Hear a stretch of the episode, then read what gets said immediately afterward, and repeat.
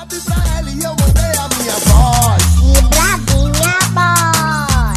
E Bravinha Boy. E quando ele ligou pra ela, tava no motel com nós. E Bravinha Boy. E Bravinha Boy.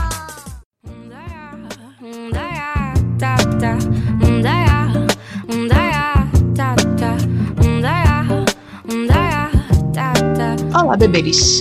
Como vocês estão? Tudo certinho? Eu sou Rubi Pereira e estamos aqui para mais um podcast do Que Braba. O programa mais oleoso da RMR e eu estou com essa voz meio lenta porque tô cansada. Trabalhando feito uma condenada nesse isolamento, certo? Mas, enfim, é isto.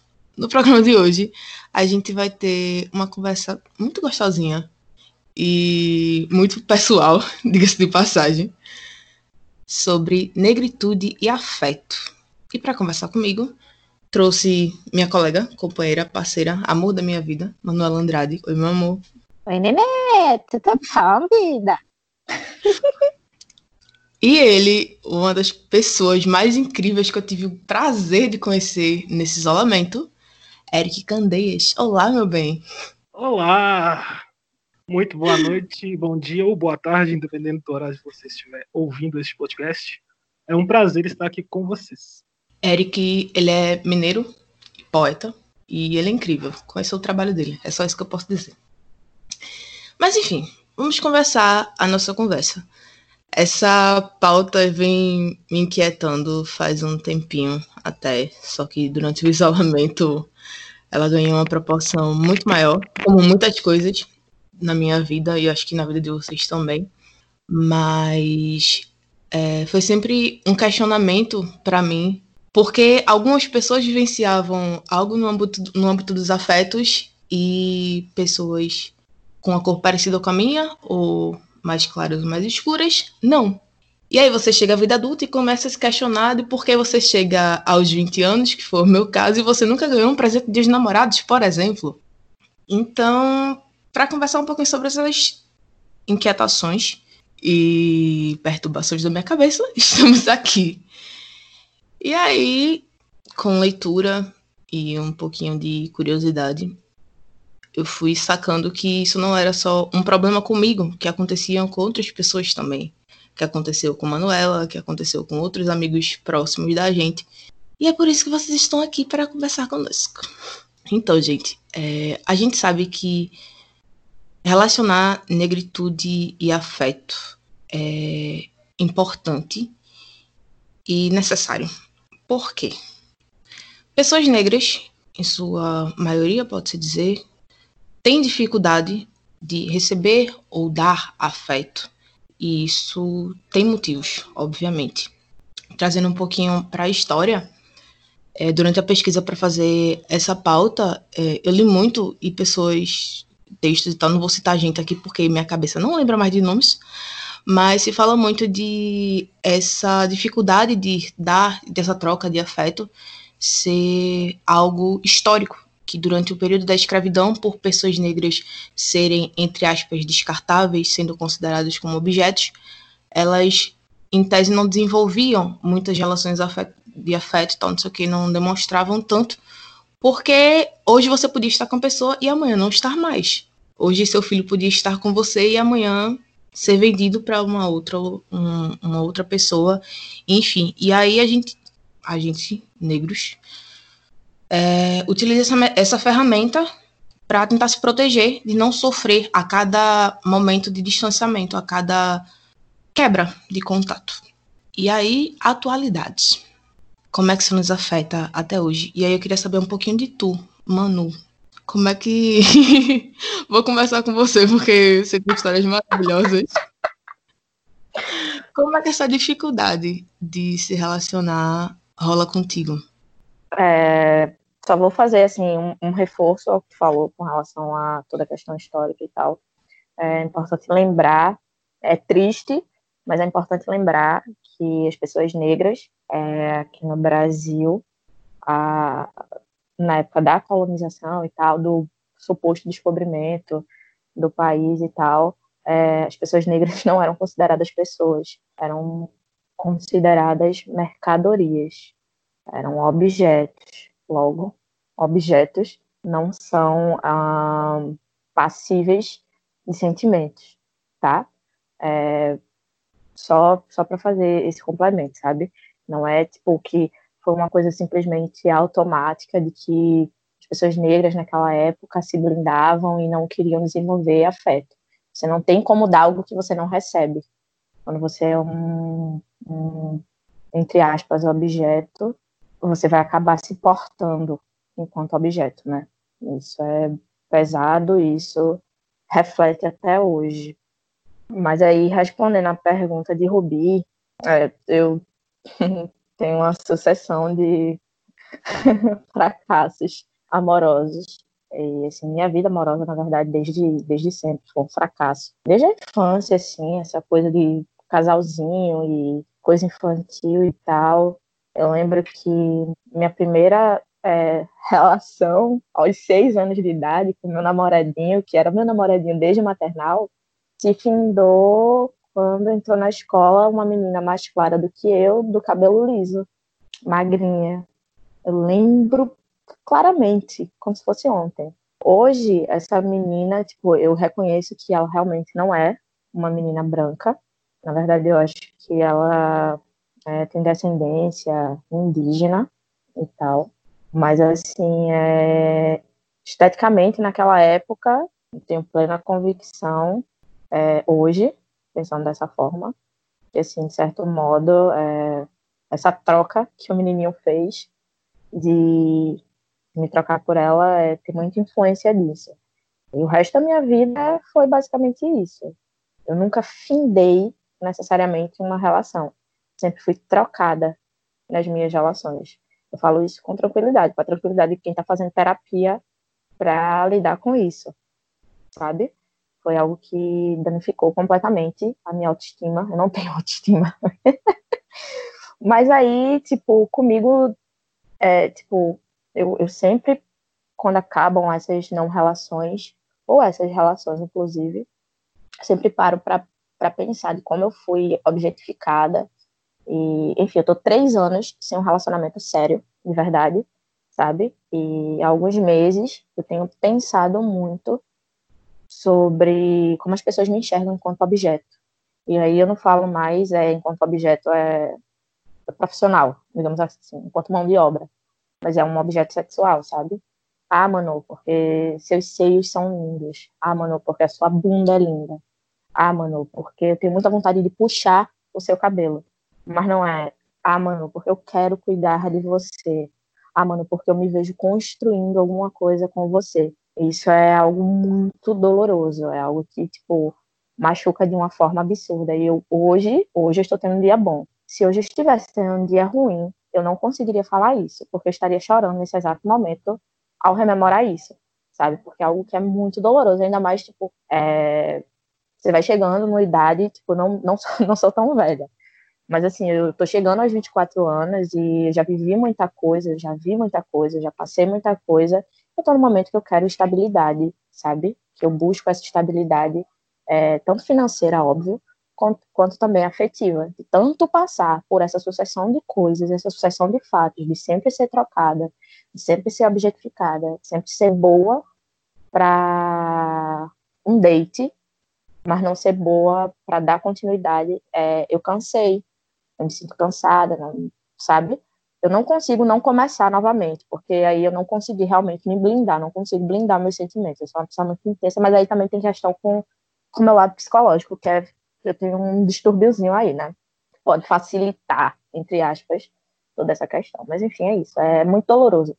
Você não, não se sentir digna de ser amada, de é, é, é, literalmente essa sensação, sabe? De não ser digna de ser amada, de não ser digna, de não se sentir digna é, de ter alguém do lado para construir uma família. E isso é o básico, sabe? Às vezes a gente vê muito movimento feminista falando, ah, porque a sua família pode ser você só, não sei o quê. Vai aí, eu quero construir uma família com outra pessoa. Eu quero ter um neném. E eu não posso ter isso. Tipo, eu ouço muitas feministas falando sobre isso e, tipo, elas têm a opção de de construir a família ou de não construir a família. Eu não tenho opção, tá ligado? E é foda estar tá falando isso. Hoje eu estou com a passabilidade super alta. Eu tava comentando com o Rubi, né? Tô de chapinha aqui, minha pele é, é clara e eu tô me sentindo aqui a rainha da passabilidade, entendeu? Eu tô, a mão passava assim lindamente, mas assim é, é muito complexo, sabe? É, é muito complexo, muito doloroso. É isso, acho que eu já falei pra uma desgraça. Ai, meu amor. Já ouvi a boa parte dessas histórias, então eu tô um pouquinho. Não vou dizer acostumada, mas. Enfim, Menos impactada. algo próximo. É, algo próximo disso. E aí, quase que em contraponto a o que Manu estava falando, eu queria ouvir a opinião de Eric, porque Eric é poeta, ele escreve sobre amor, ele escreve sobre afeto e sobre essas relações. E eu queria saber como é que é a tua relação afetiva com outras pessoas, Eric, se tu já vivenciou coisa desse tipo, de ser trocado, ou teve dificuldade de se relacionar afetivamente, namoros, enfim. Bom, eu acho que nós, gente preta, a gente sempre tem um denominador comum. Em todas as nossas conversas, todo mundo encontra um denominador comum. E eu acho que a ausência de afeto, seja afeto consigo mesmo, afeto com o próximo, acaba sendo um denominador comum nas nossas conversas. Evidentemente que, assim como todos nós, eu também tive meus muitos momentos de falta de afeto. E, na verdade, eu venho num processo de me traduzir, porque desde pequeno eu já encontro é, na comunidade onde eu vivo uma concepção de que o que eu deveria ser, que é a concepção de que todo basicamente atrelada a todo homem preto. Hoje o homem preto ele nasce com um estereótipo formado de que você nasceu para isso ou você nasceu desta determinada maneira e a sua função social é essa. E acaba sendo injusto porque basicamente nós tivemos os últimos 100 anos para desconstruir uma noção de que nós também podemos nos afetar, construída em 400 anos de escravidão. Os 400, os 400 anos de escravidão, eles. Perdão pelo barulho. Eles acabaram por destruir uma concepção africana muito importante, importante até hoje, que é a concepção de família. E eu acho que vocês vão concordar comigo nessa questão. Uh, a comunidade africana em si, ela tem uma concepção de família muito grande. E a concepção de família agrega a concepção de pessoa humana. Então, você se considera uma pessoa humana a partir do momento que você tem uma família e está atrelado a uma família e a um meio social. A partir do momento que o, o preto sai da África escravizado, chega no Brasil e, e sua família é dissolvida, sua família é separada, a própria concepção de pessoa humana que ele tem acaba sendo dissolvida também. E aí a gente tem um ponto de ruptura importante, que é se o meu antepassado teve uma ruptura enquanto o que eu sou, será que eu sou uma pessoa? Será que eu sou importante? Será que eu tenho valor? E essa concepção acaba sendo transmitida de geração em geração. Uh, é, acaba que sendo muito importante porque o que nós estamos discutindo 1988 representa basicamente a quarta geração de pretos do Brasil, não a primeira. Quer dizer, em 1988, quando dizem que nós somos abolidos, o preto daquela época, ele já tinha a concepção de que ele não era uma pessoa igual um branco. E o nosso trabalho hoje é justamente descaracterizar essa lógica cruel, essa lógica é, desumana, e fazer com que esse preto e essa preta entenda que ele é igual a todos e por isso ele tem direito de se afetar e de se amar. E acaba que o processo ele, ele tem muitas pontes porque o primeiro passo disso é fazer com que os meus e eu mesmo entenda que eu sou meu principal foco de amor. E você colocar na cabeça de um preto que ele precisa se amar é basicamente você fazer uma revolução a gente não aprendeu a se amar. A gente aprendeu outras coisas. A gente aprendeu que a gente tem que ser forte. A gente aprendeu que nós estamos é, nós estamos fadados a não ter acesso a um milhão de coisas. A gente aprendeu que a gente não pode ser milionário. A gente aprendeu que a nossa posição na sociedade é pré-estabelecida pela cor da nossa pele. Mas a gente não aprendeu que a gente pode ser. Ninguém ensinou, ninguém ensinou que você precisa acordar de manhã e olhar, olhar no espelho e falar: Eu sou bonito pra caralho. Quem me ensinou isso? Ninguém ensinou que você precisa enxergar no seu igual, enxergar no seu irmão, enxergar na sua família a beleza que te acompanha há gerações. Ninguém te ensinou que você é bonito do jeito que você é. A gente, nos últimos 100 anos, trabalha para desconstruir uma lógica perversa construída em 400 anos. A gente não se aboliu enquanto pessoa.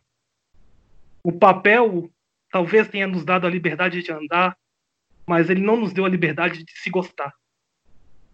E é essa lógica perversa que a gente acaba tendo que combater diariamente, porque a minha função social, e hoje eu falo isso com mais tranquilidade, talvez não seja ser poeta, mas talvez seja te contar que você pode se amar.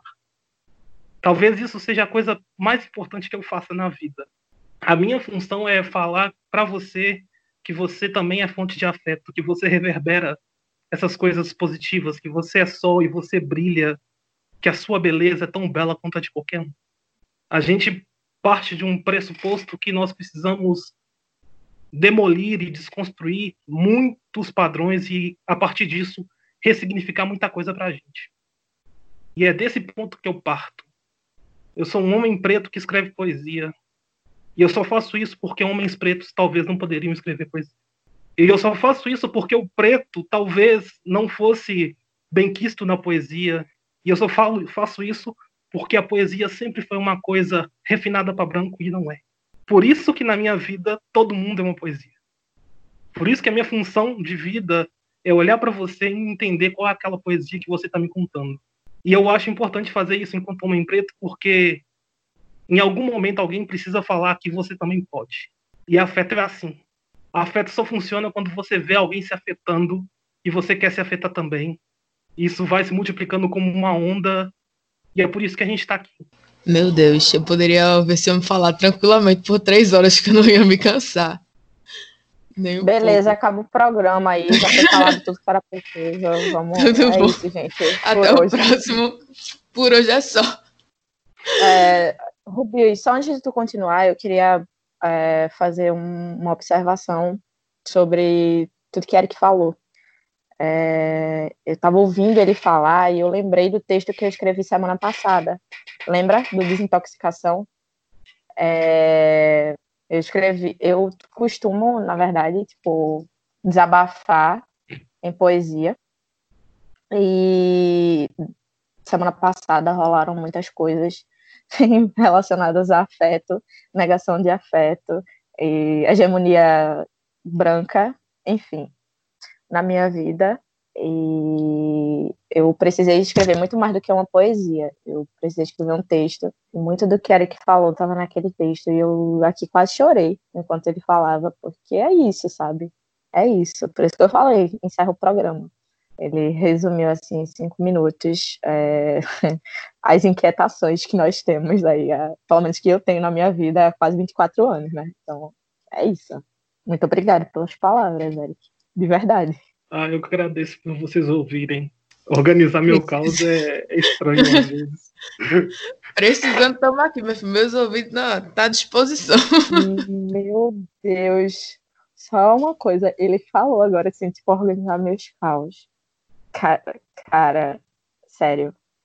Organizar caos é, tipo, o que eu mais tenho ouvido nos últimos tempos. Organizar caos. Organizar o meu caos. Ah, é eu vi uma pessoa falando isso.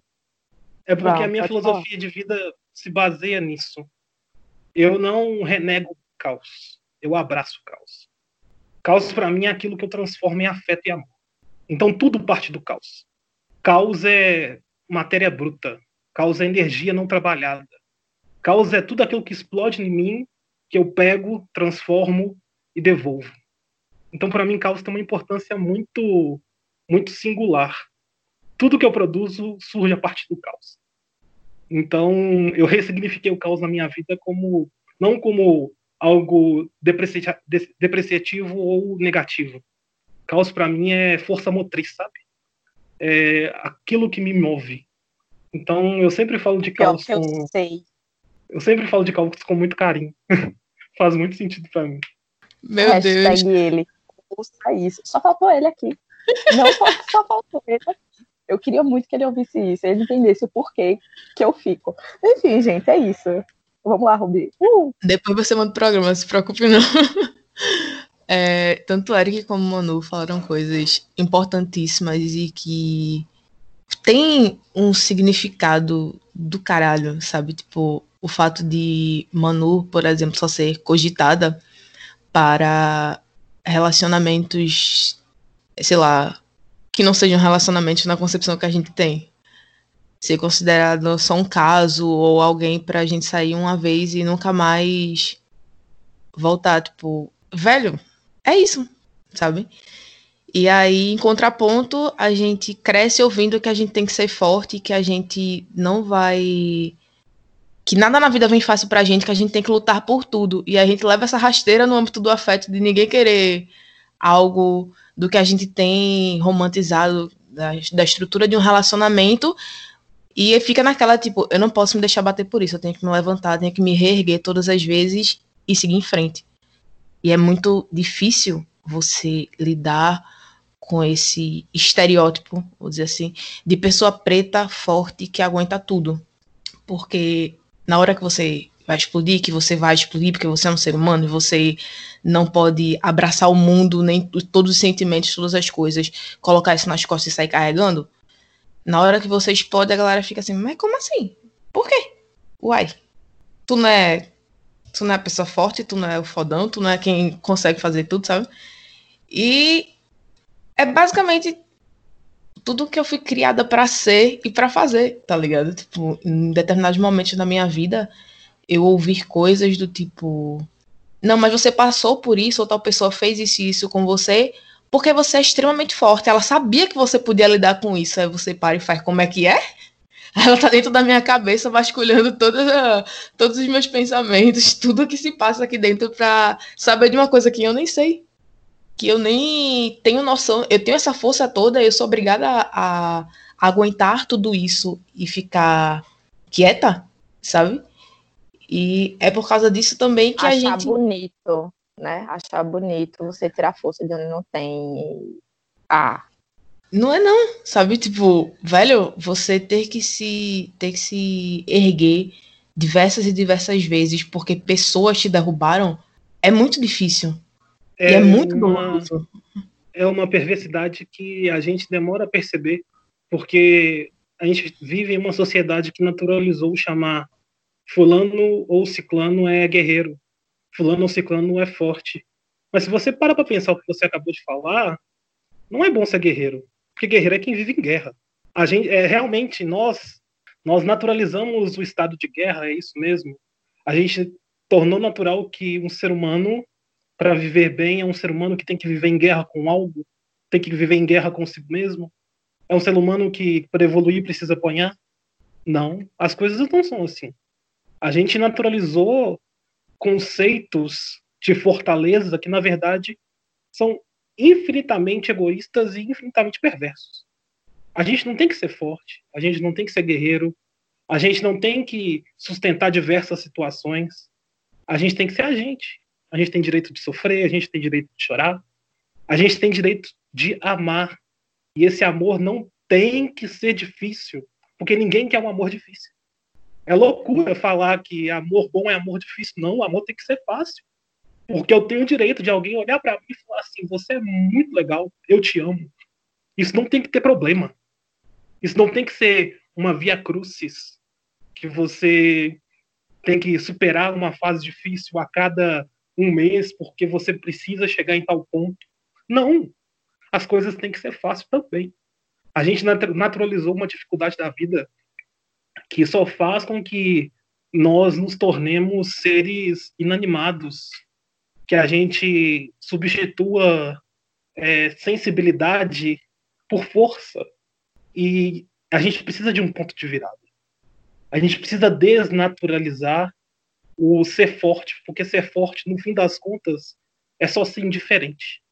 Então, a gente naturalizou umas coisas que não fazem muito sentido, na real.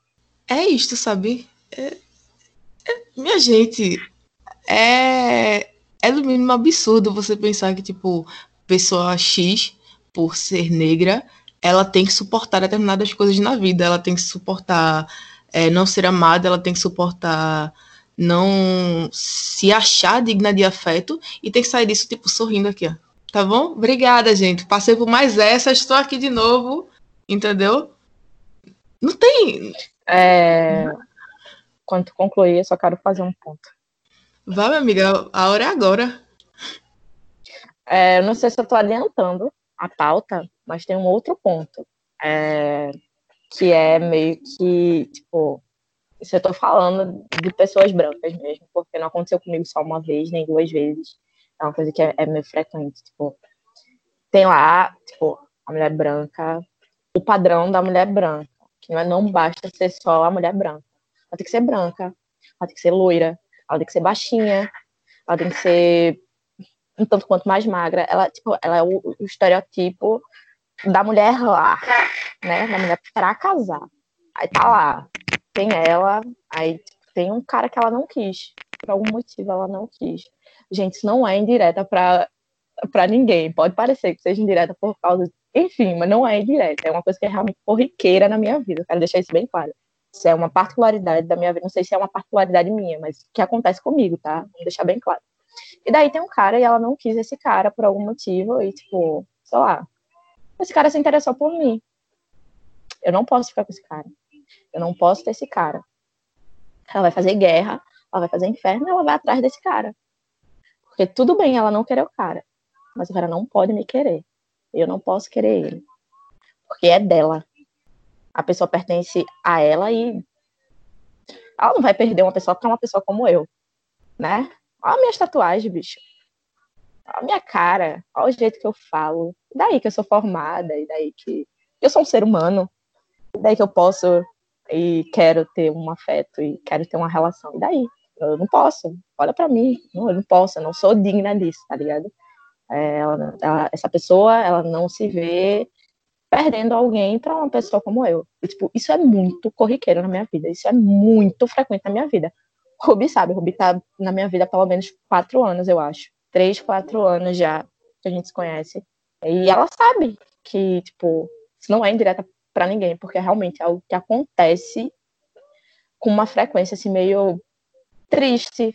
Eu não vou nem falar absurda, é triste, sabe? É, tá sempre tá sempre nessa, sabe? De tipo, tudo bem a pessoa ficar com outras pessoas, mas com uma pessoa como eu, não.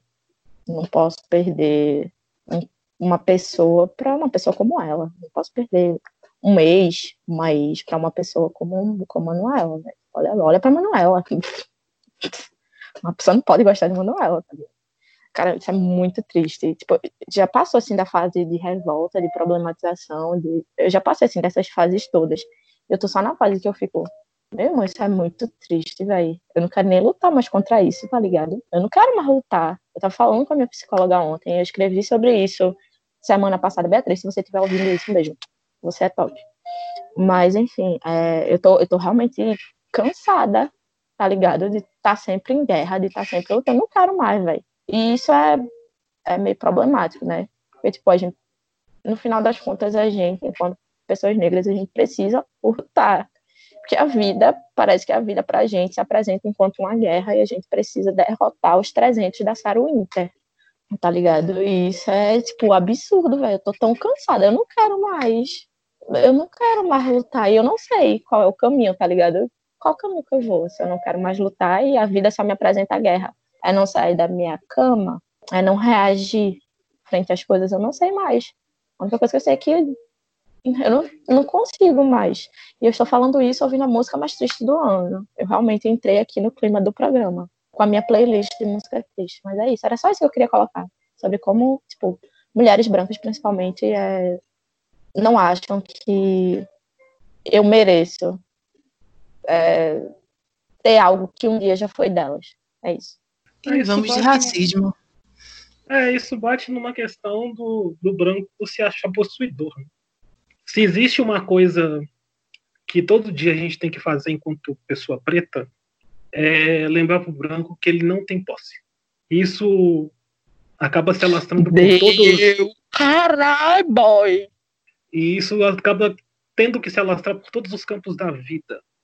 Uma branca não pode achar que ela tem posse sobre algo ou sobre alguém.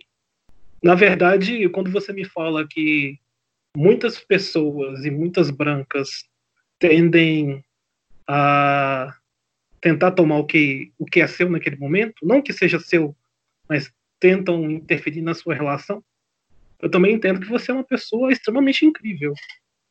Porque branco sendo branco, ele não se sente ameaçado por aquilo que não o ameaça. Então, parte do pressuposto que você é uma mulher foda. Mas partindo também desse ponto, branco tem esse problema de querer as coisas para si.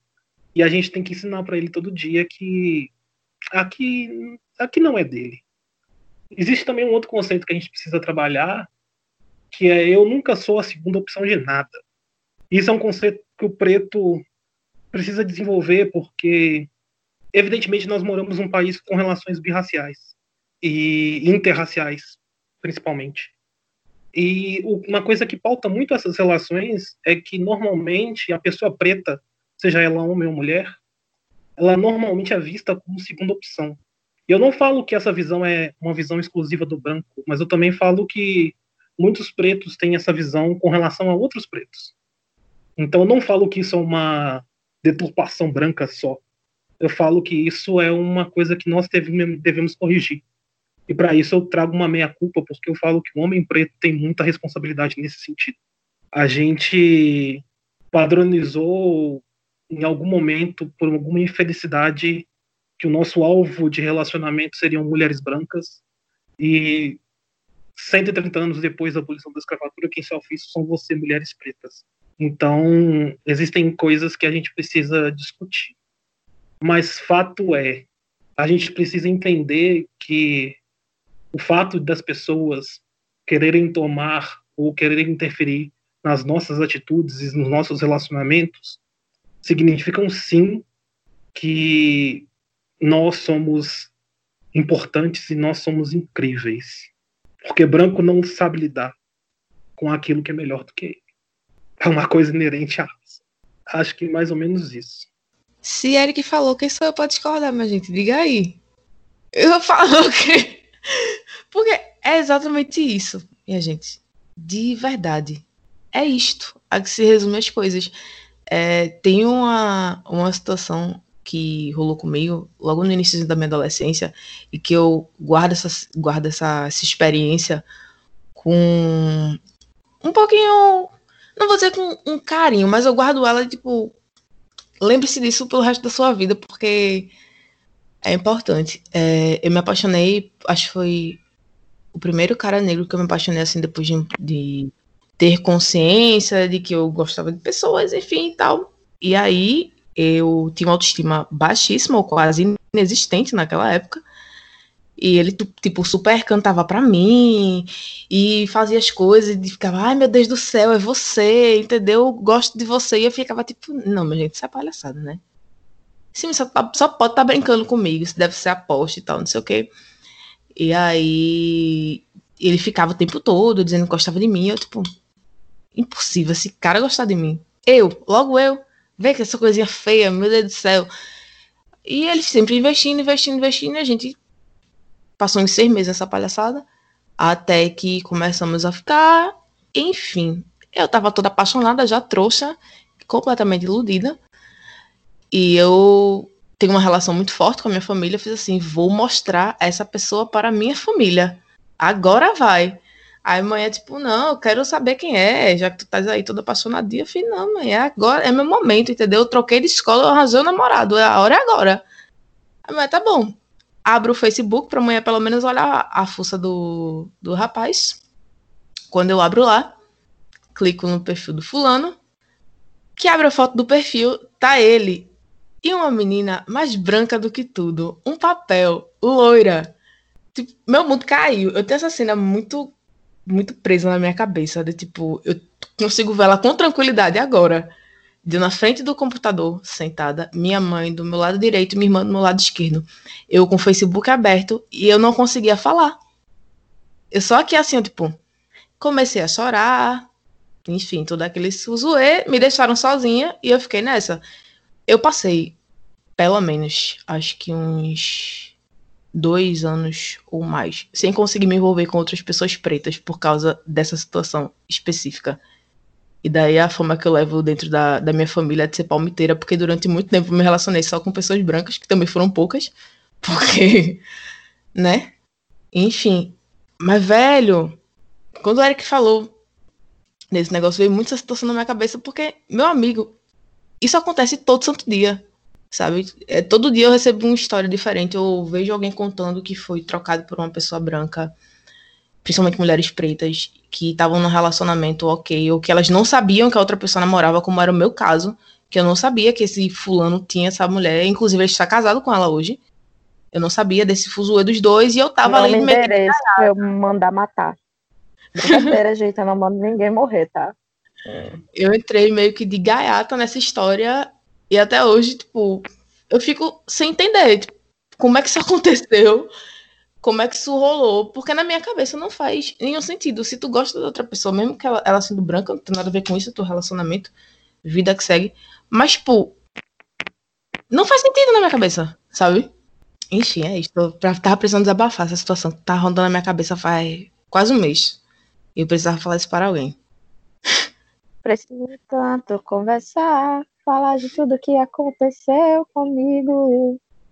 Mas é louco a gente pensar em que já não bastasse a gente perder, entre muitas aspas, é, perder para pessoas brancas no âmbito profissional, em diversas outras coisas, tipo, nem no afeto, nem nas relações com outras pessoas, a gente tem a possibilidade, tipo, é enxergado como passível de ganhar, sabe? Tipo, a gente sempre tem que estar nessa posição de, de lutar e de ter que buscar as coisas e, e ter que se reinventar e pensar em novas formas de, de como lidar com aquilo ali, tá ligado? Tipo, meu Deus. E vamos isso. deixar claro que a gente não se coloca em competição, tá ligado? Não é que a gente se coloque em competição. Muitas vezes é o outro lado que coloca como se tudo fosse uma competição. Não é que a gente esteja querendo competir, porque, minha gente, a vida da gente já é tão dura, é tanta batalha, todo dia um 7 é um diferente. A gente definitivamente não vai querer buscar competição para ficar se enfiando em competição, mas é tipo, as outras, parece que as outras pessoas enfiam a gente numa competição sem que a gente nem saiba que a gente tá enfiado nessa competição, tá ligado? E quando a gente vê, a gente se vê no meio disso tudo e fica tipo, só, tipo, ah, só, sabe? Vamos deixar claro que não é que a gente se coloque em competição com ninguém. Pô, a gente não quer competir com ninguém, a gente só quer viver, a gente só quer ter as coisas que todo mundo tem, bicho. Só isso, tá ligado? É isto. Eric, quer, quer falar alguma coisa? Não, não. Eu tô querendo ouvir vocês. Ouvir vocês.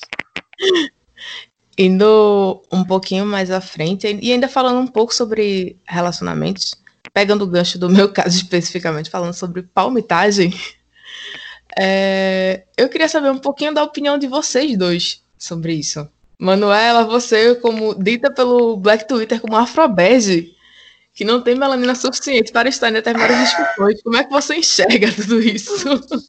Não, eu quero, eu quero deixar a Eric falar primeiro. Eu quero convidar a Eric a, a dar o áudio e depois eu entro aí com, com minhas concepções e meus conceitos, que talvez sejam mais extremos, eu não sei. Vamos de cancelamento. Mais um. E vem aí. Essa questão ela é complexa. Eu, como bom libriano que sou, eu sempre avalio as coisas. Merda, eu sabia que era de signo de ar. eu sou muito psíquico, verdade. Uh, eu, como bom libriano, eu sempre considero, ponderações, e nesse caso específico, existem ponderações muito pertinentes que nós devemos sempre fazer. A primeira ponderação que eu faço é: obviamente, eu, enquanto pessoa preta, vejo uma lógica muito grande em me relacionar com uma outra pessoa preta, por uma questão de identificação. Isso é muito claro. Obviamente, se você se identifica com alguém que passou as mesmas coisas que você, e nesse sentido, a gente mora num país que isso faz é, uma grande diferença, a nossa sociedade não é como a sociedade americana, onde os pretos ascenderam a posições sociais que são muito distintas na sociedade, né? Então a gente tem um preto bilionário, o P. Diddy ou o Jay-Z, e tem um preto ralé lá. No Brasil, não. No Brasil, os pretos são basi- basicamente tudo na mesma classe social. Então, pra gente, é importante ter identificação nos relacionamentos. Eu e vocês, com certeza, a gente quer deitar na cama do lado de uma pessoa que entenda o que é tomar uma revista na rua. Ou o que é ser depreciado ou preterido em uma entrevista de emprego, ou que sofre é, racismo velado todo dia. Para a gente, enquanto pessoa humana, ter essa identificação no parceiro é muito essencial. Então, obviamente, o meu olhar com relação a esse ponto de vista é óbvio. Eu, enquanto pessoa preta, prefiro infinitamente me relacionar com pessoa preta, com outra pessoa preta. Porém, a gente tem de lembrar que um dos principais mecanismos é, do racismo estrutural no nosso país foi é, a lógica eugênica, né? O embranquecimento da cor. E talvez quando a gente fala assim, as pessoas vão achar que é distante, mas não. 1947 tinha na Constituição que o Brasil era orientado por lógica eugênica, né? Então o Brasil queria se embranquecer. Quando uma filosofia com essa perversidade cai no meio de uma sociedade desestruturada como a sociedade preta no começo do século XX, partir, partindo de figuras sociais que estão no ponto mais baixo da sociedade enxergam que crescer na vida e dar certo é ser branco, automaticamente você começa a usar alvos para ser igual àquilo que teoricamente é o melhor. Isso é tão incrustado na nossa sociedade que acabou chegando no afeto e acabou chegando nas relações. Tanto que hoje em dia nós temos muito mais, isso quantitativamente falando, homens pretos que instintivamente ou inconscientemente só se relacionam com mulheres brancas do que o inverso. E também a gente pode observar que muitas mulheres pretas acabam se relacionando com homens brancos. Apesar de que, quando eu falo mulheres pretas que se relacionam com homens brancos, existe um percentual que faz isso inconscientemente, mas também existe um percentual importante de mulheres pretas que se relacionam com homens brancos, justamente porque a experiência dessas mulheres com homens pretos não foram experiências positivas. E isso também tem que ser levado em conta quando a gente faz esse tipo de ponderação. Então, quando eu discuto palmitagem, eu nunca parto do pressuposto do certo ou do errado. Eu parto do pressuposto de que eu preciso entender que pessoas pretas se relacionam com pessoas brancas, porque em algum momento uma outra pessoa preta a preteriu. E isso, do ponto de vista emocional e do ponto de vista racional, é válido. Acho que nós temos de avaliar as coisas com muitos prismas. Então, eu particularmente, eu sempre enxergo assim. A minha opinião pessoal é de que eu, enquanto pessoa preta, prefiro me relacionar com uma outra pessoa preta. Eu levo isso para minha vida. Mas não cabe a mim o julgamento de valor se uma outra pessoa preta se relaciona com um branco. A gente tem de entender que relacionamentos eles acabam perdurando e acabam nascendo e acabam acontecendo por questões que incluem questões sociais, questões de gênero, questões de raça, mas também incluem outras diversas variáveis que não cabe no meu julgamento. E eu acho que talvez vocês vão concordar comigo. Porque como que eu vou julgar o amor de alguém? Entende? Eu posso julgar o meu amor. Eu sei quais, quais as variáveis eu considero para me relacionar com uma outra pessoa. Eu sei o que eu me permito o que eu não me permito. Mas a, usar a minha experiência pessoal para definir uma, uma, digamos, uma experiência coletiva, eu acho incorreto. Eu, Eric, acho incorreto. Eu entendo muito bem a importância de se discutir palmitagem. Eu super apoio ações que juntam pessoas pretas, mas eu não serei a pessoa que aponta o dedo para falar que fulano de tal tá errado porque tá se relacionando com uma pessoa branca. Eu tô contemplada. É isto. Manuela? Oi, tudo bom? então, eu sou sim a pessoa que chama as pessoas de palmiteira. Ou, na verdade, palmiteiro. Eu nunca vou chamar uma mulher negra de palmiteira. porque eu sei como é ser mulher negra e como é não ser uma opção viável. Mas, enfim, é, eu já pensei de uma forma muito mais extrema, digamos assim. Hoje eu tenho um, um pensamento, vamos dizer que egoísta. Um ponto de vista bem egoísta no meio disso tudo.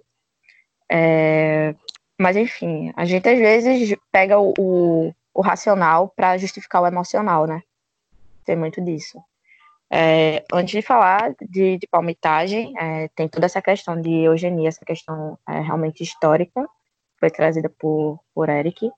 E tem uma outra questão também, que é a construção do belo. É, hipocrisia, seria hipocrisia minha é, eu dizer que, sei lá, a gente não se aproxima de pessoas é, por estética. Se a gente está num rolê, a gente conhece alguém num rolê, a gente vai, obviamente, chegar você tá no rolê, a gente não vai tipo, chegar e, e, pensar em ficar necessariamente com a pessoa que a gente trocou ideia e teve a melhor ideia. A gente tá no rolê, a gente vai acabar ficando, sei lá, com a pessoa que foi esteticamente mais atrativa. E é importante a gente falar que muitos desses primeiros contatos, entendam, eu não estou falando do início de um relacionamento, estou falando dos primeiros contatos, dos primeiros contatos que levam até, tipo, você se conhecer, você compreender, você entrar em questões intelectuais e tal. E claro que ainda existem sim pessoas que só se relacionam por causa da estética, mas isso aí é uma, uma outra questão. Mas enfim, a gente precisa entender a construção do belo. E a construção do belo, a construção midiática do belo é, é branco, é europeu, né? É a pessoa branca, é a pessoa de olho, olho claro, é a pessoa de cabelo liso, é a pessoa de cabelo também claro. Tem, tem toda essa, essa questão na qual mulheres negras não estão representadas. Ou hoje eu também já vejo de uma outra forma. É, as mulheres negras começam a, a, aparecer mais também dentro dessa nova construção do belo. Mas aí é, é qual mulher negra, tá ligado? Não são todas as mulheres negras. Não é, é vamos dizer lá, todas, todos os tons da paleta de cores. não, é, não são todos os corpos. Oi? Não só aproveitar para falar que o que você acaba de dizer é muito é muito importante para uma discussão, porque na verdade o movimento que a gente vê hoje é que nós pretos espelhamos um conceito de belo. Então, nosso conceito de belo para a maioria da de gente preta se relaciona com gente preta hoje é um conceito que é espelhado. Evidentemente, a gente ultrapassou a questão do cabelo liso e da pele branca mas, ainda, mas nós ainda internalizamos e naturalizamos uma estética de corpo ideal, de feição ideal, e obviamente essa nossa lógica de belo, negro e preto está muito associado a tons de pele não retintos. Então, é, boa observação que você fez, porque isso acaba é um movimento que acontece dentro do nosso próprio movimento, né? é uma coisa que acontece nas nossas relações é um espelhamento perverso até. Porque, Sim. talvez como algum exemplo, todo preto e preta que quer se relacionar quer encontrar é, na vida uma Thais Araújo, uma Isa, uh, um Thiago Tomé ou um Rafael Zulu. Então, nós quebramos um conceito de beleza, que a beleza, a única beleza era branca, mas o que, que a gente fez com o novo conceito de beleza que a gente criou? A gente basicamente espelhou.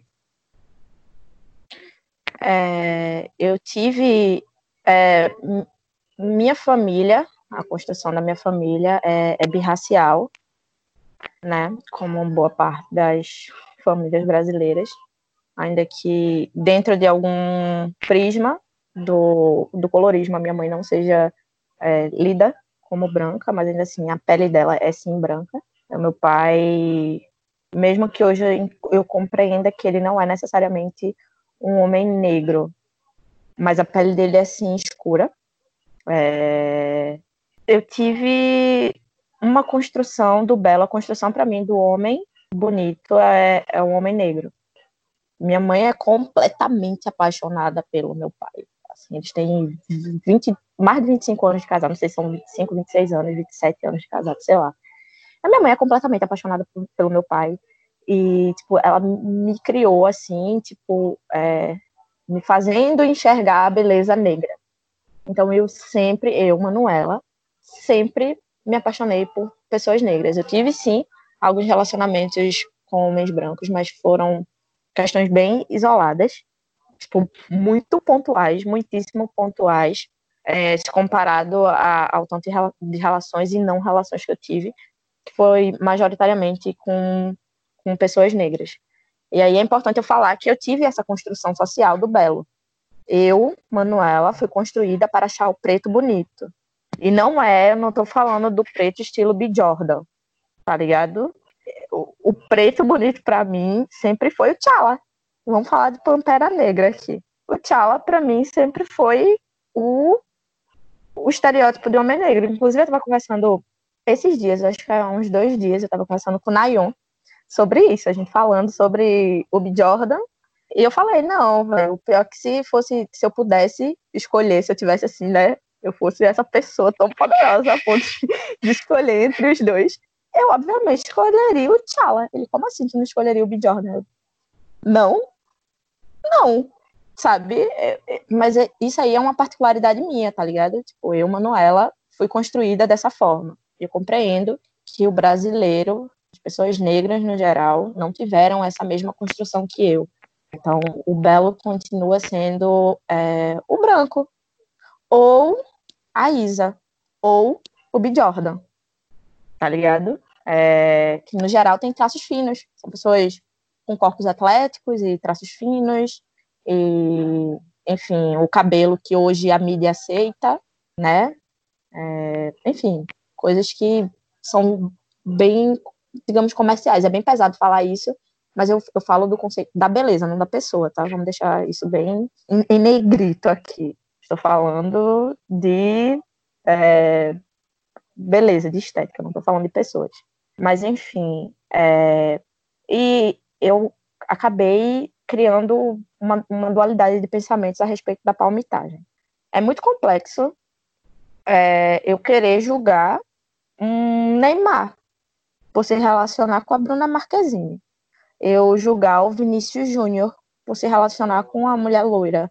Eu julgar o Nego do Borel por estar com o próprio, a própria cópia daquela menina dos 50 tons de cinza porque eu estou falando de pessoas que não tiveram necessariamente acesso a uma educação libertadora, uma educação eficaz, que é educação libertadora. Eu não estou falando dessas pessoas, estou falando de pessoas que tiveram é, realmente acesso a um processo de desconstrução efetivo, tá ligado? Eu estou falando de pessoas que é, internalizaram o amor próprio, o amor pela sua raça, que são inclusive pessoas que provavelmente nem, nem se consideram pessoas negras, talvez nem se enxerguem enquanto pessoas negras, que nem enxerguem um conceito de comunidade, de irmandade, de coletividade entre pessoas negras. Então, é muito complicado eu chegar e querer que Neymar, Nego do Borel e Vinícius Júnior se relacione com, tenha essa consciência de entender que o preto é bonito e querer que, sei lá, se relacione com pessoas negras, com mulheres negras, no caso.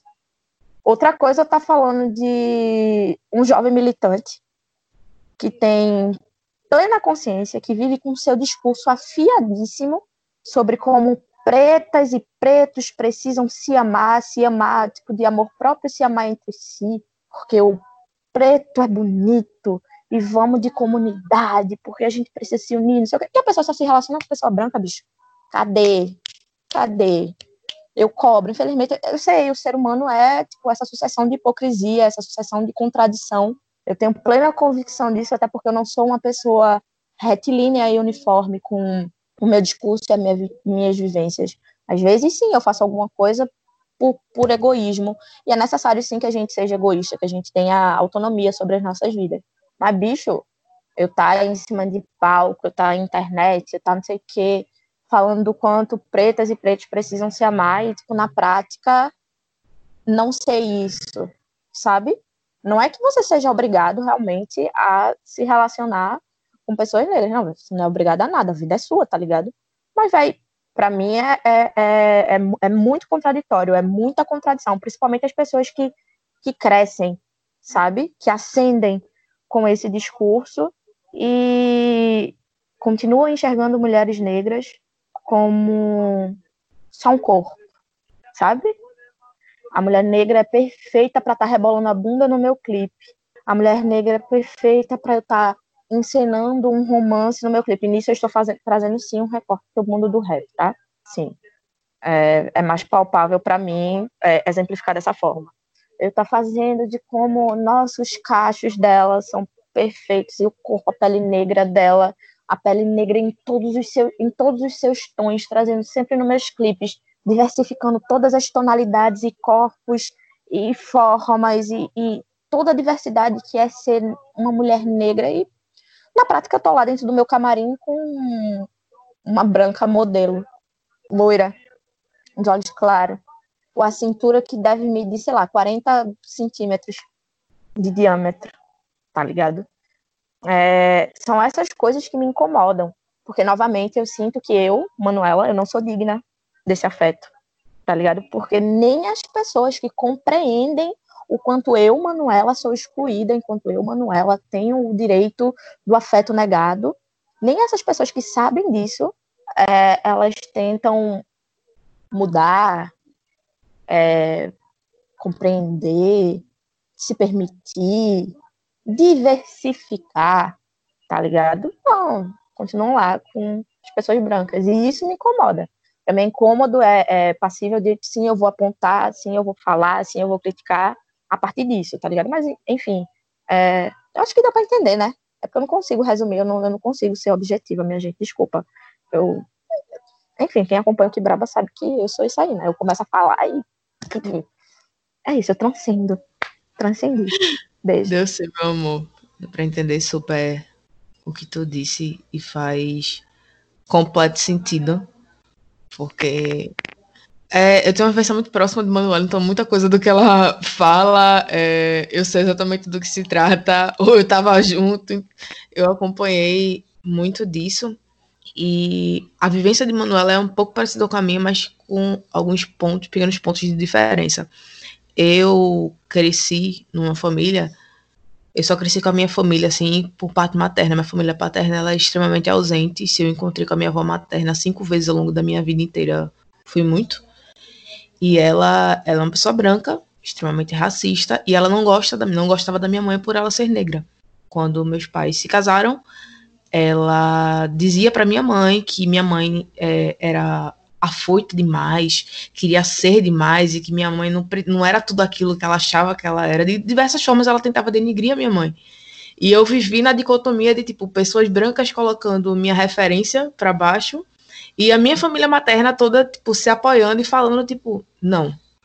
Você é bonita assim, você é capaz de fazer tudo sim, entendeu? Essa velha tá meio doida. E em contraponto toda essa essa esse apoio materno, tinha minha avó que é uma das pessoas que eu mais tenho carinho, assim. Ela faleceu faz uns anos, mas eu tenho muitas lembranças dela. E uma das coisas que eu me lembro perfeitamente da minha avó falando era que a gente, as netas delas, tinha que se relacionar com pessoas brancas, como uma forma de clarear a família e assim a gente seguir, sabe? Tanto que as minhas tias, eu tenho duas tias, é, uma é casada com um rapaz, que é um papel, meu tio, é tio entre aspas, mas enfim. Ele é extremamente branco, família de classe média e tal, não sei o que. E você nota que ela, o relacionamento dos dois é, é pautado só no social, tipo, eu quero melhorar de vida, entre muitas aspas. E eu tenho uma outra tia que se relacionou com, com um homem negro também, enfim. Mas eu sempre convivi nessa dicotomia do tipo, o negro é belo, o negro é meu referencial de beleza, mas o negro também tem alguns problemas e tal, não sei o quê. Então, parto para minha vida afetiva, tudo bem, tamo aí, né? Quem vier, veio. E as minhas experiências, com, principalmente com homens negros, foram muito complexas. Era de, de ser trocada por pessoas brancas, de eu me relacionar, me apaixonar pela pessoa, a pessoa chegar para mim e falar: eu não tô pronto para um relacionamento agora. Eu sinto muito que não sei o quê. Dá uma semana, o fulano ou a fulana aparecia namorando com uma pessoa branca e ficava tipo, ué, não entendi, sabe? E aí ao longo da vida você vai construindo a ideia de que tipo, você serve para ser um casinho ou outro, você serve para, como o Manu falou bem no começo do programa, é, para um date, mas para um relacionamento não. E isso vai reverberando, reverberando, reverberando em âmbitos que você, tipo, nem imagina que chega, mas chega. Sabe? E tem hora que você vai, tipo. Mas enfim, é, eu não sou a pessoa que critica palmitagem porque palmito, de vez em quando, fazer o quê? É isso, ou ficar sozinha? Amiga, mulheres negras não palmitam. Beijo. Há, há, há Ser controvérsias. agora. Há controvérsias, mas enfim, para que, para os que acreditam que mulheres negras palmitam, sim, palmito. E não julgo quem faz, porque é muito complicado você é, ser enxergado. Por mais que você construa é, em si o amor e dizer, tipo, não, tudo bem, eu sou uma pessoa que merece afeto, eu sou digna de tudo isso, de viver tudo isso. Por mais que você construa isso todos os dias, vão haver momentos que você vai falar, tipo, cacete, na moral. Mas será mesmo? Sabe? Tem momento que você não. é Como a gente tava falando, tipo, nem todo momento você vai ser forte.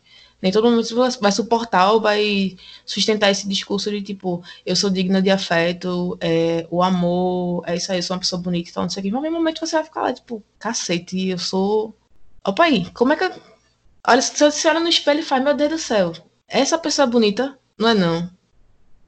E aí você começa a observar as coisas à sua volta e os referenciais de beleza das pessoas no geral, e você, tipo, caraca, se isso aqui é o belo, eu sou o quê? Saca? Detalhe, isso eu estou ouvindo de Rubi, que é uma das mulheres mais lindas que eu já conheci na vida. Eu já conheci muita gente na vida, eu já andei em muitos lugares, enfim. Mas assim, ouvir isso de Rubi é tipo, é, é uma das coisas que me deixa mais, tipo, puta com o mundo. Às vezes eu fico, tipo, revoltada com o mundo, porque ouvir Rubi falar isso pra mim é algo completamente absurdo, porque Rubi Ok, estou é uma das mulheres mais lindas que eu já vi na vida. Sério, não é porque ela é minha amiga. Antes dela ser minha amiga, ela, eu cheguei, eu lembro perfeitamente desse dia que ela estava sentada na escada do CAC. Eu nunca tinha trocado uma palavra com Rubi. Eu nunca tinha trocado uma palavrinha com Rubi. Eu cheguei na frente dela, ela estava com meu amigo Lucas. Eu olhei pra cara dela, eu, Lucas, quem é essa? Aí o Lucas, não é Rubi, não sei o que. Eu olhei, eu, amiga, olhe, veja bem. Nunca lhe vi, mas, velho, você é muito bonita, velho. Você é muito gata, você é muito bonita. Eu vi falando isso ela. Ela é realmente uma mulher muito linda. E, tipo, isso me deixa muito encaralhada, tá ligado? De que uma mulher linda desse jeito não se enxergue, tipo, linda do jeito que ela é. Porque se eu fosse Rubi, se eu tivesse a beleza de Rubi, meu amor, mas eu ia ser nojenta. Nojenta, eu não ia pisar no chão. Fica com Deus. Ok, eu estou levemente envergonhada. Pouca coisa só assim, tipo, só, só um pouquinho. Talvez eu tenha perdido até a minha linha de raciocínio nesse momento. Mas enfim, é... obrigada por isso, viu, Manuela? Você me paga. Por nada, Mas precisando, amor. Tô aqui, ó. É muito doido você pensar sobre isso. Porque, tipo, tem pessoas na minha vida como Manuela que, tipo, ah, caralho, amiga, você é uma pessoa muito bonita e tal, não sei o quê. E aí eu paro, eu lembro das minhas experiências, eu fico, tá, mas não parece, sabe? É... O momento de desabafo é isso, gente. É, só, só uma coisa, tipo, assim como o Rubi. é, não, calma. Vamos lá. Eu entendo perfeitamente o que o Rubi falou sobre, tipo, meio que ser traumatizada com homens negros. Porque eu basicamente fui quebrada e eu vivo sendo quebrada por homens negros. Porque eu só me relaciono com homens negros. Eu não consigo me relacionar com, com homens brancos. É, porque a minha construção, primeiro porque a minha construção de beleza não foi de achar homem branco bonito, eu sinto muito se você é branco, está me achando racista reversa, você que lute, mas eu realmente, tipo, não fui construída para achar o homem branco bonito, eu não consigo achar o homem branco bonito, muito, mas muito raramente eu realmente olho assim para um homem branco e digo, nossa, mas que bonito, eu, não- eu realmente não consigo, eu fui construída para achar o homem negro bonito, e também dentro da minha militância, de tipo, vai, eu quero estar. Não é nem de militância, é tipo de saber onde eu vou estar. Eu quero estar com alguém que compreende a minha vivência.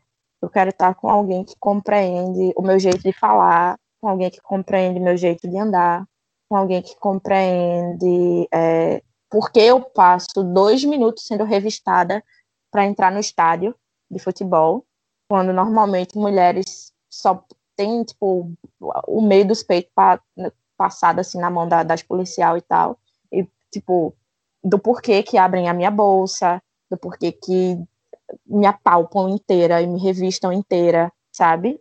Eu quero estar com alguém que entenda porque quando eu estava numa praça cheia de gente, somente eu levei baculejo, somente a minha bolsa foi aberta e revistada. Eu quero estar com alguém que entenda o porquê o policial achou um papel que estava meu doce de leite embrulhado e ele gritou que era uma seda e porque ele achou um pacotinho de jujuba que só que estava sem jujuba dentro da minha bolsa, disse que era um pacote de crack, sabe? quero estar com pessoas que entendam, tipo, as minhas dores. Eu quero estar com, com uma pessoa que entenda a minha beleza, tá ligado? Não é tipo, tá, como, como diz uma música de um EP que eu gosto bastante, nem tudo é só dor. Eu quero estar com alguém que entenda a minha beleza do jeito que a minha beleza é, tá ligado? Eu quero estar com alguém que, tipo, enche os olhos e diz, sim, vamos para um show de rap, sim, vamos para um show de brega, sim, vamos curtir um baratino louco, tá ligado? Eu quero estar com, com uma pessoa que entenda isso. E, sabe, é, é muito difícil, porque normalmente quando. Normalmente, normal, sempre que eu me relaciono com um homem negro, ele me quebra, velho. E eu só consigo me relacionar com um homem negro, eu não consigo me fechar. Então eu tô sempre assim, sucessivamente sendo quebrada por homem negro. E tipo, sucessivamente sendo trocada por mulheres brancas. Ou por mulheres negras é, num padrão estético mais interessante do que o meu, que é o limbo. Afrobege, do limbo. Ai, meu Deus. Tu tá adorando o momento de desabafo. Eric, tu quer comentar alguma coisa? Eu acho que não tem muito a comentar, não. Eu acho que essa conversa serve como um, parâmetro, porque as pessoas precisam saber que outras pessoas também sofrem as mesmas. Talvez o que mais falte no nosso movimento e na nossa comunidade é que um olhe para o outro e perceba que o outro também sofre que o outro também sente dor, que o outro também passa pelas mesmas mazelas que você. A gente brada muito com a, a lógica da empatia, mas poucos de nós costumam ser empáticos com o outro, com o seu igual. E eu não estou falando só do mundo, estou falando dos nossos. Quantos pretos a gente conhece que consegue ter empatia com o outro? Uma empatia que não é que não é determinada por likes, uma empatia que não é determinada por influência ou empatia que não é determinada por status. Quantos de nós consegue entender a dor do outro sem que isso esteja atrelado à sustentação de um argumento só para você parecer descolado ou, ou atualizado ou só porque aquilo vai dar a impressão para outras pessoas que você teve uma construção é, política e social que é interessante. Quantos de nós não usam discussões do movimento para se validar enquanto preto? Enquanto preto bom. Não só enquanto preto. Não basta você ser preto, você tem que ser um preto bom. E ser preto bom no Brasil hoje é ser um preto militante que conhece todas as causas, que leu todos os livros, que brada todas as frases de efeito de Sandra Ribeiro e Angela Davis.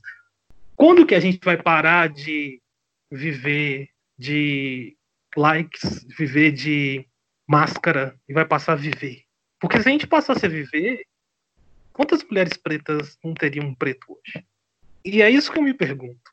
Que a conta não bate, mas não é por falta de gente. A conta não bate porque as pessoas escolhem. E se as pessoas escolhem, a gente tem que entender o porquê das escolhas. Então, eu acho que é importante a gente discutir isso, porque a, as pessoas precisam entender que a dor é igual para os dois lados. E se a gente sente dor, a gente precisa falar. Então, na verdade, hoje eu sou um privilegiado de ouvir vocês aqui do, do meu lugar. Na verdade, quem aprende sou eu. Então, agradeço as duas.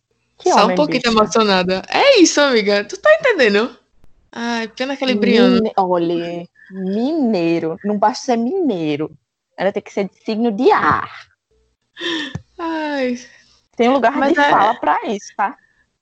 Exatamente. Mas é justamente isso, sabe? Tipo, a gente vive no eterno looping dentro do movimento negro de tipo quem sofre mais eu sofro mais porque eu sou assim, eu sofro mais porque eu sou assado. Fulano sofre menos porque fulano se assemelha a, ao padrão branco e tal, não sei o que. E a gente esquece que, tipo, sofrimento é sofrimento, cacete. Tá ligado? Tipo, machuca Todo- igual.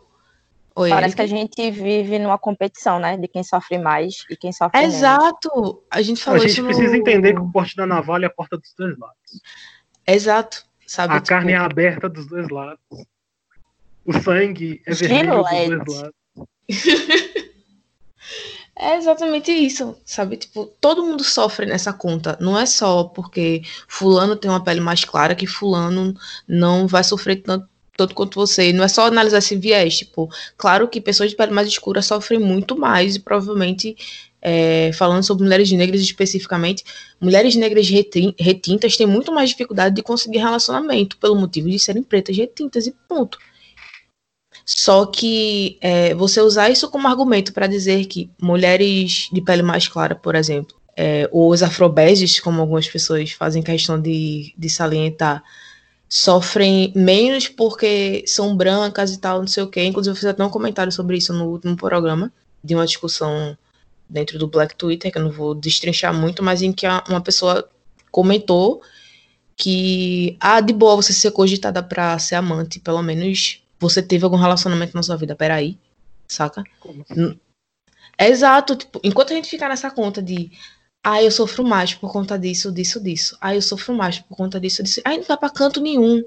Vai ficar É. todo mundo no mesmo lugar, todo mundo fudido. Todo mundo querendo ser amado, querendo dar amor e receber amor, e sem conseguir, porque fica todo mundo preocupado em somar e no final da- das contas ver quem, quem tá sofrendo mais nesse rolê e quem não. Pra só ficar apontando o dedo e dizer, fulaninho, ó, É, tu não sofre tanto assim porque tu é isso.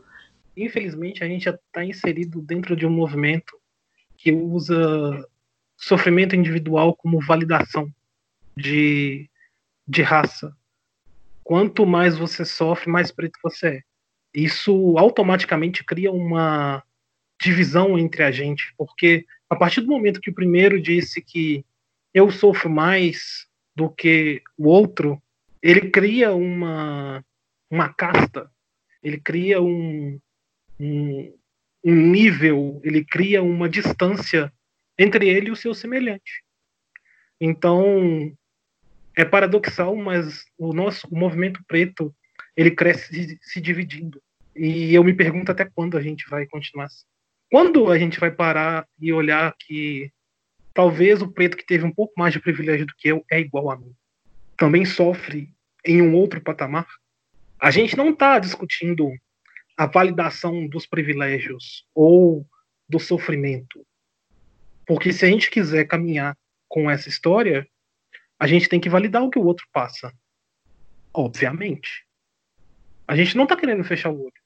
Mas é extremamente importante no momento que nós estamos a gente entender que nós não somos um uníssono. A gente não é um movimento integrado. A gente não aprendeu a se olhar com amor. A gente não aprendeu nem a se reconhecer no outro. Como que a gente vai evoluir se o meu igual, se o meu semelhante tá ali e a primeira coisa que eu falo em relação a ele é se ele sofreu mais ou menos do que eu. Pouco me importa se ele é preto ou não. Importa é que eu sofri mais do que ele. Eu tenho mais direito. Será que a gente quer realmente construir um movimento onde direito é proporcional ao sofrimento? Onde que a gente vai parar? É, essas discussões elas acabam criando vieses muito importantes, porque nós estamos conversando diversas questões que permeiam muitos assuntos que o movimento preto, no geral, aborda. Mas eu pergunto para você, como que essas questões são discutidas? Manuela levantou uma questão muito importante, que é a concepção do belo. Eu cresci em um ambiente onde meu alvo de beleza era uma figura branca, porém tive uma alta influência preta e aprendi, com o tempo, a definir meu alvo de beleza como pessoas pretas. Isso é importante. Como que a gente, quando que a gente vai conseguir discutir isso? Como que a gente vai, quando que a gente vai começar a juntar as nossas pessoas e falar assim, tá, mas antes da gente discutir política, antes da gente se associar a um partido político, antes da gente xingar alguém, vamos discutir um negócio aqui? Quando a gente vai começar a se achar bonito? Como que a gente vai começar a achar que gordo também é bonito? Que retinto também é bonito? Quando a gente vai começar a entender que nós somos tão belos quanto qualquer um? Porque a gente discute questões extremamente amplas, extremamente genéricas, que são importantes, obviamente, mas a gente não discute questões estruturais ao nosso próprio movimento.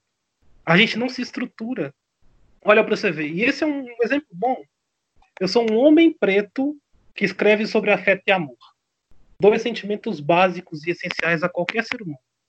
E eu te pergunto, quantos homens pretos vocês conhecem que escrevem sobre afeto e amor? Se a gente não começar a se questionar por que nós não naturalizamos o que tem que ser natural, a gente não evolui enquanto grupo. E eu acho que minha visão fica muito em cima disso.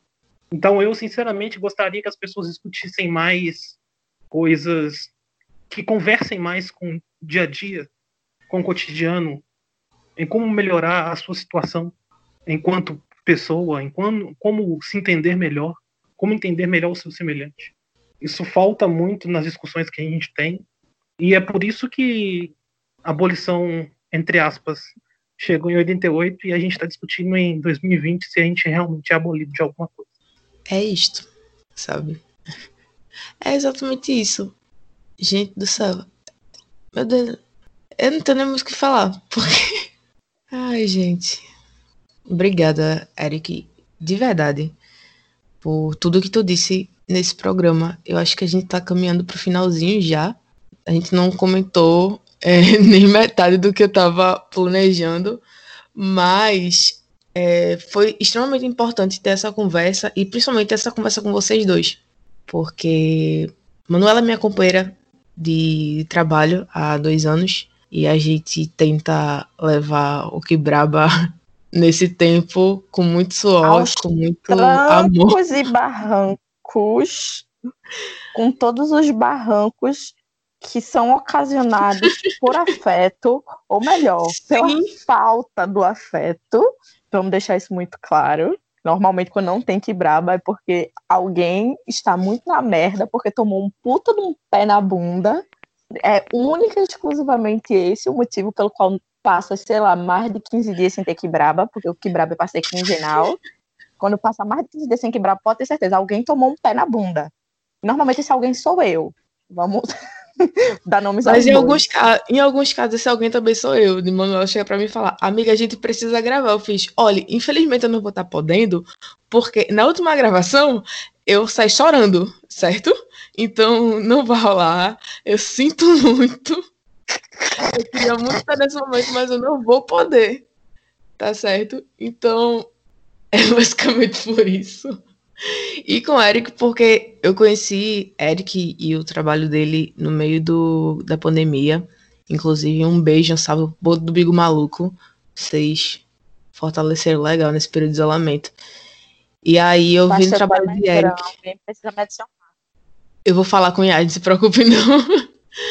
É, eu conheci o trabalho de Eric nesse meio termo e eu fiquei extremamente encantada com a escrita dele e a forma dele de falar de afeto. Eric, no começo do programa, falou de como ele abraça o caos dele e segue com isso pra vida, tipo, ressignificar tudo que a gente acha que não tem pra onde ir ou não dá futuro, que são só as nossas confusões. E quando eu vi o trabalho dele, eu fiquei tipo, meu Deus do céu, essa pessoa maravilhosa. E eu comecei a conversar com o Eric durante o isolamento. eu fi- e cada conversa que a gente tinha, eu ficava, meu pai do céu, preciso casar com esse homem. Infelizmente, não, não vamos poder estar cumprindo por questões aí, mas enfim. É, foi muito importante pra mim. KKK. Foi muito importante pra mim ter conhecido ele nesse momento em especial, porque eu tinha saído de um, de um relacionamento. Eu estava literalmente na força, estava desgraçada da cabeça, Manuela lembra muito bem disso. E quando entrei em contato com, com o trabalho de Eric, eu consegui enxergar possibilidades.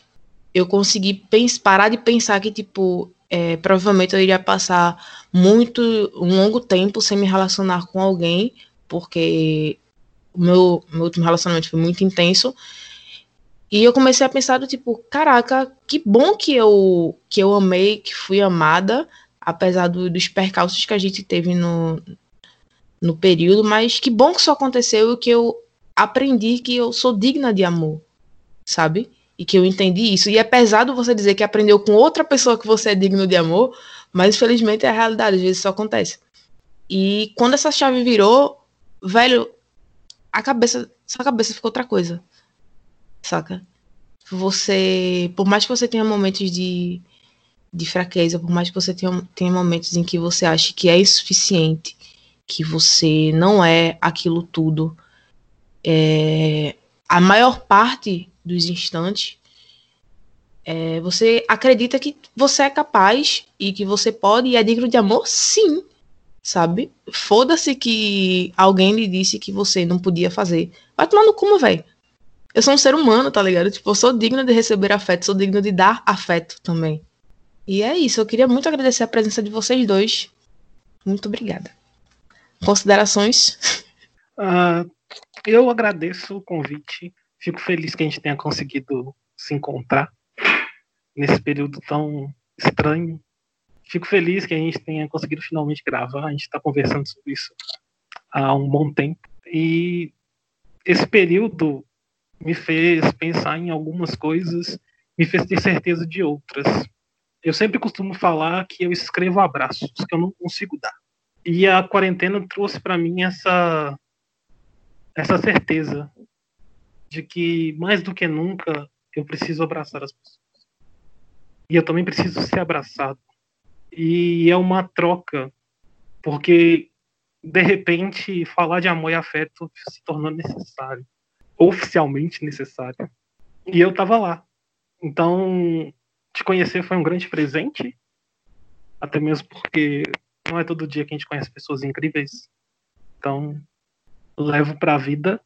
Espero que a gente converse mais vezes. Uh, espero que meus textos continuem chegando como abraços, porque a intenção sempre é essa. Espero que eu escreva mais, talvez melhor, espero que as pessoas tirem dessa nossa conversa que, apesar dos pesares, existem possibilidades que devem ser consideradas. E talvez a principal possibilidade é que todos nós somos capazes de amar, de receber amor. Todos nós somos capazes de nos afetar e transmitir afeto. Porque no fim das contas a gente é isso. A gente é afeto e amor. A gente vive em função disso. A gente vive em função de sorrisos que a gente nem sabe que tem. Isso é se afetar, isso é amar, isso é receber amor. Então, já que a gente vive em função disso, acho que tá mais do que na hora da gente parar e deixar de ser hipócrita no sentido de que não de que a gente não precisa desse pouquinho de paz.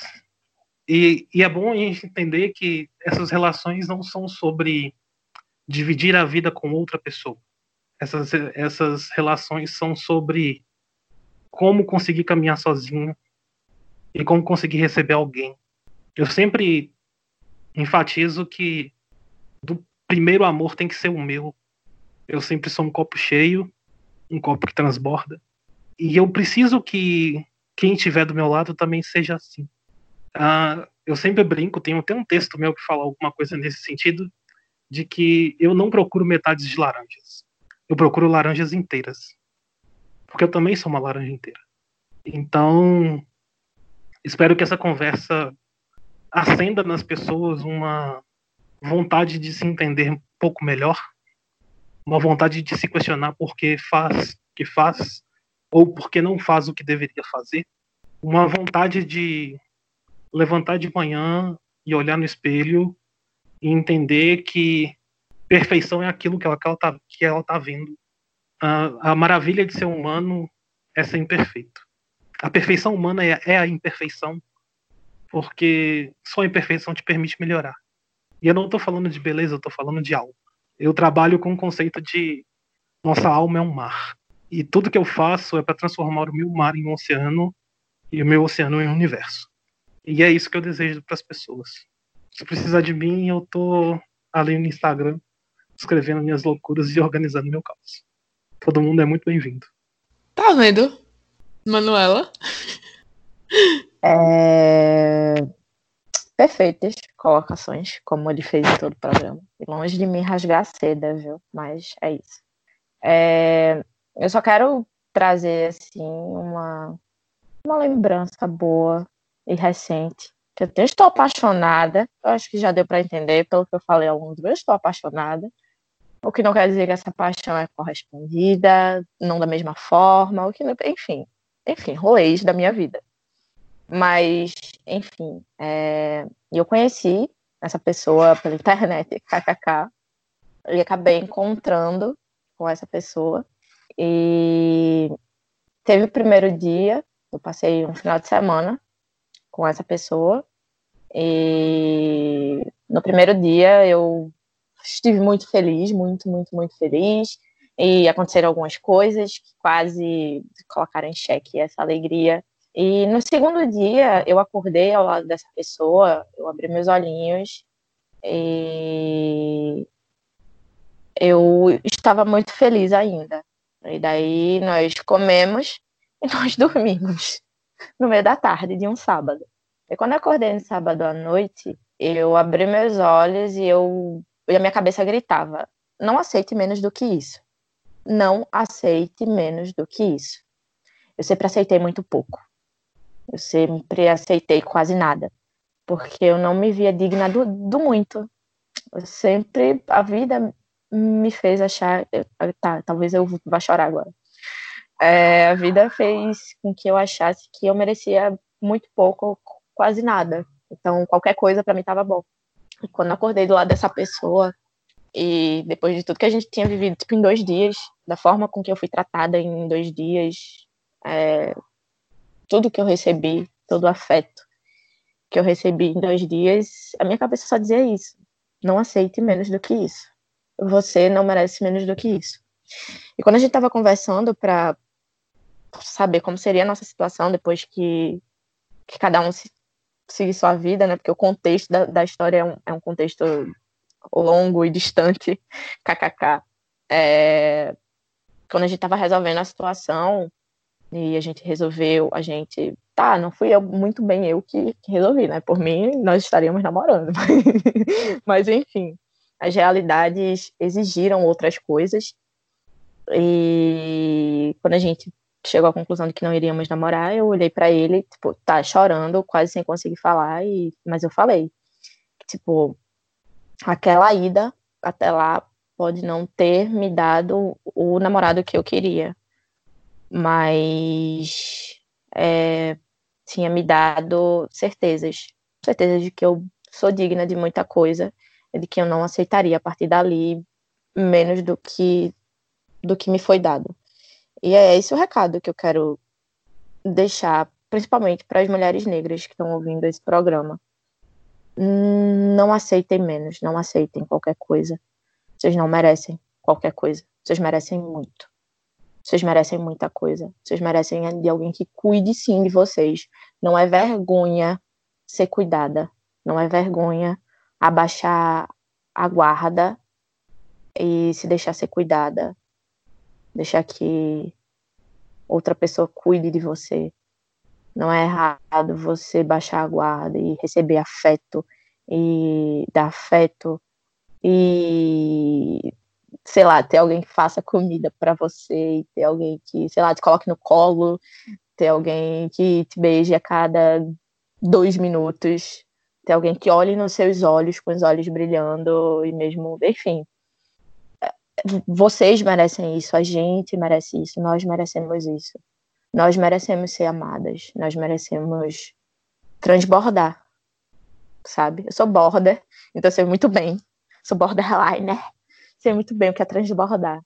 E eu não quero ninguém que vai esvaziar o meu copo. Quero alguém para fazer meu copo transbordar todo dia. Eu sei, hoje, eu sei que eu mereço muito. E ainda que, sei lá, pode ser que eu, a vida me coloque em situações em que eu, eu me veja é, mendigando novamente afeto e tal, mas hoje eu sei que eu sou digna daquilo que eu vivi há, há um final de semana atrás, há tipo, quase 15 dias, sabe? Eu, eu fui digna daquilo, eu sou digna daquilo, e é aquilo que eu quero, é aquilo que eu mereço. É, enfim, é o que todo mundo merece, principalmente mulheres negras, que passam a vida inteira tendo que lutar e lutar e lutar e lutar. A gente não precisa lutar o tempo inteiro. A gente merece descanso, a gente merece paz, a gente merece amor, a gente merece colo. A gente precisa também, não é só que a gente merece, a gente precisa. Lembrem disso. A gente precisa de afeto. Afeto é importante, sabe? E eu falo isso tanto no âmbito tipo, de relacionamento mesmo, quanto no âmbito familiar. Enfim, é só a mensagem final de Manuela. Ah, eu quero pedir que Eric recite um poema dele. Assim como eu já deixei um poema meu aqui, pra gente fazer aqui esse, esse recital. Já tô com um poema aqui, ó, na manga, mas eu quero muito ouvir alguma coisa de Eric. Meu Deus, eu vou chorar. Eu já tava quase chorando com tu falando agora. Meu momento vem aí. Gente, vocês não têm noção do como é importante ouvir Manuela falando isso, colocando isso pra fora, sabe? Eu convivo há quatro anos quase com essa pessoa maravilhosa e ela é uma pessoa incrível, inteligente pra caralho. Para, cara, você conversar com Manuela, você explodir sua cabeça em níveis inexplicáveis, sabe? E, velho, é sensacional ouvir isso, porque é o que eu falo pra ela há quatro anos. Você é digna de todo esse amor, entendeu? Você é merecedora disso sim, por mais que apareça uma branca safada que tente lhe dizer o contrário, esse amor é todo seu. Você vai lá e você vai pegar isso porque é seu, você merece. E merece pra cacete, sabe? Até a gata tá concordando comigo agora. Não é não, Zafira? Detalhe, eu saí de lá dizendo que eu não ia desistir. Sim, eu vou lutar, minha gente. Eu tô dizendo que eu não tenho que lutar, mas eu vou lutar. É É isso. afeto, amiga. Amor faz isso com a gente. Mas antes, aí eu vou deixar uh, os palmeiras de vocês pro finalzinho do programa, antes da gente encerrar. Manuela, solta as redes da gente aí, se tu tiver condições. Ô, amor, tô aqui, já me recuperei. Aqui é resiliência. Uh! É, sigam a gente, sigam Que Braba nas redes sociais, é, facebook.com barra quebrabacast, instagram.com barra quebrabacast, twitter.com barra quebrabacast. E se preparem, porque em julho estaremos estre- estreando na Rádio Freicaneca. Muito provavelmente nos sábados, às 19 horas, compondo um compilado chamado Faixa Preta, onde no começo, na metade da- do dia, vai começar programas é, que só tem a ver com negritude, questões indígenas e questões periféricas. Vai se chamar Faixa Preta e o Quebraba muito provavelmente está incluso aí na, na situação. Então fiquem ligados que a partir de julho o Quebraba não vai estar somente no podcast. Nós estamos tomando o rádio sim, porra. Vão ter que Vem aí. Manda que não vem, Eric. Bom, se vocês quiserem ver as minhas loucuras, é só entrar no Instagram, instagram.com barra com amor Eric. Tudo junto. E eu tô lá. Textos diários, mas talvez tenha dias que eu não publique nada, porque é normal também. Acontece. Mas ultimamente eu tô bem produtivo, então sempre tem um textinho pra, pra eu dar meus gritos. É isso. Hoje, dia 17, ele soltou um sobre o escorpião, que eu tô aqui assim, tipo, sou eu! Ah! Mas enfim, é isso, gente. Quem começa dos dois aí com as leituras? Manuela, esse momento é seu. Eu vou, eu vou começar porque a gente quer fechar com chave de ouro. Eu quero deixar o profissional no negócio fazer, né? Porque eu sou jornalista. O que eu faço é só desabafo, tá ligado? Não é, não é minha profissão. Mas vamos lá. Será? Descubra. É, se chama Agonizando. E eu nunca recitei um poema meu. Normalmente eu publico no Medium e essa é a primeira vez que eu vou recitar um, um poema meu. Então eu não sei como que faz isso, mas eu vou fazer. Agonizando. Eu penso muito no amor. O que é o amor? Será que é essa dor? Todo o amor que eu conheci até hoje me causou dor. Todos, sem exceção. Então é isso que é o amor? Deitar na cama após um dia cansado e sofrer por não estar com ele do seu lado? É isso que é o amor? Sentir o coração amassar seus órgãos a ponto de querer vomitar? Ou amor é a vontade de morrer só para não ter que conviver com a ausência de quem se ama? Eu nunca experimentei um amor sem dor. Me diz agora, o que é o amor? Será que algum dia ele para de doer? Alguém me diz o que é o amor. Me diz que um dia vai parar de doer para que eu finalmente queira amar. Eu odeio o amor. Ou será que eu odeio amar? Na verdade, eu gosto de amar. Quando eu vejo amor, eu me jogo mais rápido do que faço ao entrar no mar. Eu tenho medo do mar, eu não tenho medo do amor. O amor me machuca, o mar não. Tenho sentido dores mais fortes do que me fraturar. Eu prefiro morrer do que amar, mas eu amo. Eu amo e não morro, e não morro para amar de novo, e querer mais uma vez morrer para não amar. Eu agonizo. É isto. Maravilhoso. Puta que pariu, puta que pariu, puta que pariu. Ai, meu Deus, eu amo uma mulher. Estou Maravilhoso. tímida. Por favor, Eric, agora eu faço. Você escreve mais- muito bem, parabéns, inclusive. Ai, obrigada. o que. Como eu sou um, um poeta de Instagram, eu acabo tendo, escre- tendo que escrever textos muito curtos. Porque Instagram é mídia de consumo rápido, né? Então eu acabo sintetizando muitas ideias em três ou quatro linhas de texto. Hoje eu quebrei um pouco dessa lógica e escrevi um texto maior. É, eu estava relendo um poema do Ferreira Goulart, muito conhecido, que chama Não Há Vagas e quis escrever, fazer uma paráfrase dele. E eu falei assim: o nome do poema é Há Vagas, que é para estabelecer um contraponto ao do Ferreira Goulart. O valor da amizade não cabe no poema. O preço do sorriso não cabe no poema. Não cabe no poema a alegria, o sorrir, o abraçar. A insegurança do amor, do amar, do ser amado, do ser amante. O amigo sincero não cabe no poema com sua sin- sinceridade e verdade contada nos arquivos dos anos. Não cabe no poema amada que dá ao nosso sentir sentido. Porque o poema, senhores, está fechado. Não há vagas. Só cabe no poema o homem sozinho, a mulher sozinha, o mundo sozinho. O poema, senhores, nem fede, nem cheira. O poema está chato. O poema deveria ser outro. O preço do amor cabe no poema. Ele é tão pequeno, não caberia por quê? Cabem nesse poema os amigos, se são eles que nos apoiam, eles cabem sim nesse poema. Muita coisa cabe nesse poema, senhores.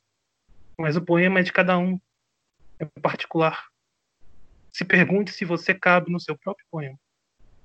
Talvez no final do dia você queira pendurar uma placa com os dizeres: Há vagas. Às vezes seu poema cabe mais coisas do que você pensa. Eu fico como? Me diz. É isso, sabe? É sobre isso. Entendeu? Obrigada para você que ficou até aqui. Espero que você esteja tão feliz e emocionado como eu estou, apesar da nossa conversa longa, extremamente profunda e pessoal. Mas até o próximo programa. Um cheiro e tchau. Tchau não, menina. Antes do tchau, lembrem que o Kibraba é parte integrante do Caixa de Brita, então sigam o Caixa Meu de Deus, Brita nas redes quase. sociais. Não me Deu matem, Caixa, por favor. Como o Manu bem lembrou, e minha memória tá uma porcaria essa altura do campeonato, mas como que Brau faz parte do Caixa de Brita, também sigam o Caixa de Brita. facebook.com barra Caixa de Brita, Instagram e Twitter, arroba Caixa Brita, certo? Lá também tem outros podcasts e outros produtos para vocês ouvirem. E é isso. Agora sim, posso deixar. Agora pode. Tchau, tchau, Pronto. galera. Falou. Até Tchau. Dia desse aí. Até daqui a 15 dias.